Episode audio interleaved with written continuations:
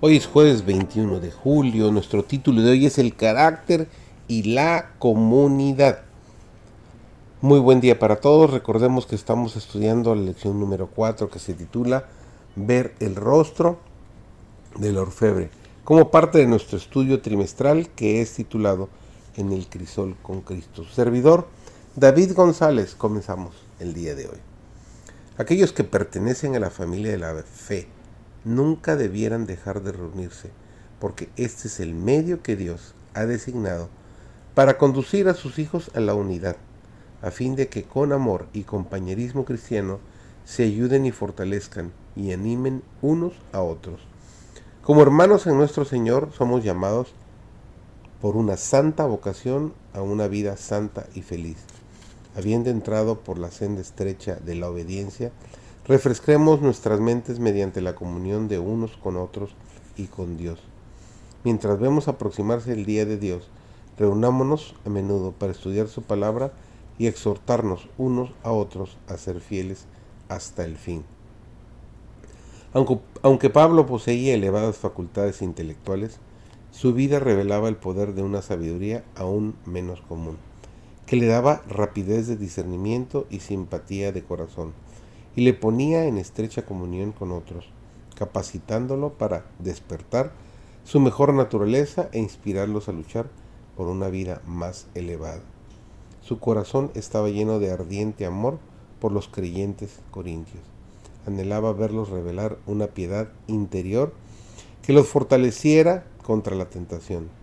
Sabía que a cada paso del camino cristiano se les opondría la sinagoga de Satanás y que tendrían que empeñarse diariamente en conflictos. Los creyentes corintios necesitaban una experiencia más profunda en las cosas de Dios. No sabían plenamente lo que significaba contemplar su gloria y ser cambiados de carácter en carácter. No había visto sino los primeros rayos de la aurora de esa gloria.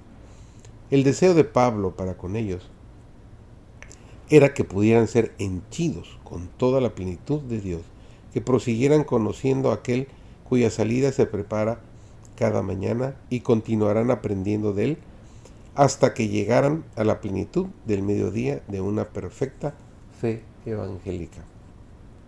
Dios está sacando a un pueblo del mundo para colocarlo sobre la exaltada plataforma de la verdad eterna, los mandamientos de Dios y la fe de Jesús él quiere disciplinar y preparar a sus hijos.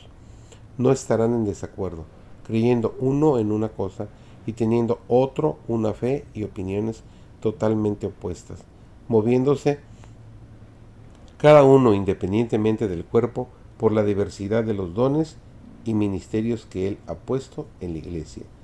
Todos pueden llegar a la unidad de la fe.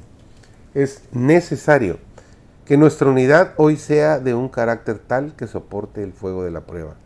Tenemos muchas lecciones que aprender y muchísimas que desaprender.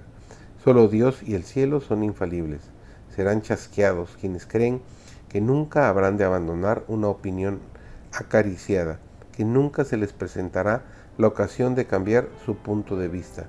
Mientras sigamos aferrados a nuestras propias ideas y opiniones con empecinada porfía, no podemos tener la oportunidad, la unidad por la cual Cristo oró. Que tengamos un maravilloso día con la bendición de Dios.